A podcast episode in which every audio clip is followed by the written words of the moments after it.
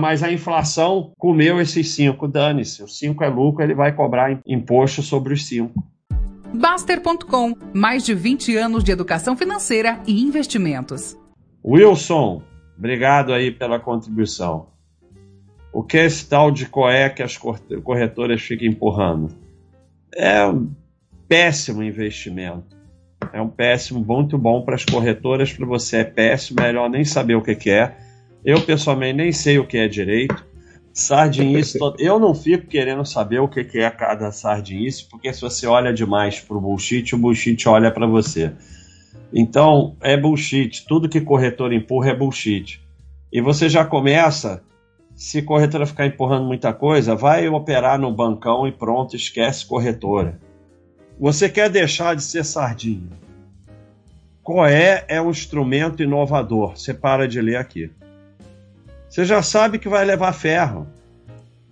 Se estão te vendendo um, investimento como instrumento inovador, você vai levar sempre ferro. Você para aqui. Mescla elementos da renda fixa e renda variável traz ainda o diferencial de ser estruturado com base em cenários de ganho e perda selecionados de acordo com o perfil de cada investidor. Então, aí, quando você vai ver, 9 em 10 perdem lá para o Tesouro Direto. Então, é isso. Sim, Juliano, LCI, LCA, igual o CDB, vai sempre perder do, do, do Tesouro Direto, sempre, por causa do prazo não tem imposto, é só uma forma de te enganar. CDB é comparado com Tesouro Direto. O LCI é mais ou menos a mesma coisa que o CDB. Tudo que tem prazo vai antecipar imposto de renda e vai render menos. Nada ganha do tempo nos investimentos. Taxa não ganha de tempo. Poderia me ajudar a entender como foi feita a conta no roteiro iniciante sobre a renda fixa e inflação? Entendi o conceito, mas não a conta. Se você entende o conceito, você não precisa de conta. Se você precisa de conta, não entendeu o conceito. Então tá, só tem mentira aí. E é o seguinte: está aqui a imagem. Talvez você esteja nove meses na Baixa.com, mas quanto tempo você ficou no colégio tendo aula de matemática para não entender isso aqui? Não tem como não entender. É 120 menos 80 é igual a 40. Você não entendeu isso? 60 menos 20 é igual a 40. Não entendeu isso também? O que, que acontece? Os juros reais são o mesmo, com inflação e sem inflação. Só que o governo taxa a inflação, porque ele considera que a inflação é lucro. Então aqui você tem uma Selic de 12%, com inflação de 8 que vai dar 4. Aqui uma Selic de 6 com inflação de 2 que vai dar 4. Só que aqui vai ter imposto sobre 120 para o governo. Tudo isso aqui é lucro, inflação é lucro. Aqui só vai ter imposto de renda sobre 60. Tá aí aonde você vai ter mais ganho quando não tem inflação. Porque o governo taxa a inflação como lucro. Porque para o governo, se você tinha 10 em renda fixa, agora você tem 15, 5 é lucro. Porra, mas a inflação comeu esses cinco, dane-se. Os cinco é lucro, ele vai cobrar, ele vai cobrar imposto sobre os cinco. Que se dane.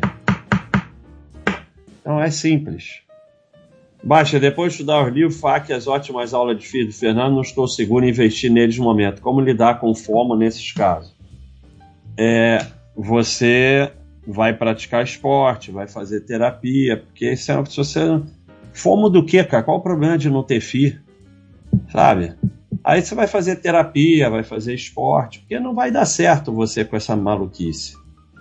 E para de olhar mercado. O problema é que você está olhando mercado. Se você ficar olhando mercado, você está ferrado. Vai, vai fazer esporte, vai cuidar da tua família, vai namorar, vai ao cinema, que, sabe? Vai trabalhar. O que vai te enriquecer é teu trabalho, não é acertar um FII, não. Acertar FII você vai levar é ferro em tudo que é investimento. Te enriquece é o trabalho. Você conseguiria explicar como funcionaria essa lógica da suposta pulverização dos ativos a partir de um determinado número de ativos? Não, eu não explico bullshit, isso é bullshit. A partir de um estudo é, que era o negócio 16 ativos, essas coisas são explicadas em faculdade por professores que nunca tiveram uma ação. o que fala esse estudo é que acima de 16 ativos, a diminuição de volatilidade não é expressiva. Mas para quem faz buy and hold, a volatilidade não faz a menor diferença. E quanto mais ativos você tiver, menor o risco por ativo. Isso é matemática simples. Você tem 5 é 20%, você tem 10 é 10%, você tem 100 é 1%. Então não tem lógica nenhuma. Isso você está falando, isso aí não tem lógica nenhuma. Ah, mas eu vou ter ativo com muito pouco. Faz a menor diferença. Você é, tem que parar de pensar em ativo individual e pensar no patrimônio como um todo. E o Baster? Fora que aumentar a diversificação, além de reduzir o risco, aumenta a chance de você ficar sócio de uma potência, né? Isso. Aumenta a é. chance de você pegar um, uma VEG, aumenta a chance de você pegar uma uma raia, uma, uma Amazon. droga raia, isso aí, Thiago. Raia... Lucas Ottoni, acompanhar apenas pelos rapidinho comentário do Eduardo Sardiage? Não, você acompanha como você quiser. Não tem isso. A, a grande. O grande lance, e a gente está criando novas ferramentas para isso, é a escolha das empresas. É, é importante que vocês estejam confortável com as empresas que vocês escolheram e diversificar. Porque vocês todos estão achando que é brincadeira, mas a maioria vende no fundo em desespero e acaba o buy and hold. Vocês têm que se proteger para que isso não aconteça. Aqui, essa figura aqui é interessantíssima. Investidores que falam que eles podem suportar a volatilidade é, nos mercados de alta investidores que realmente suportam a volatilidade nos mercados de queda. A minha pior decisão de investimento todos os tempos, todas continham a mesma palavra, vender.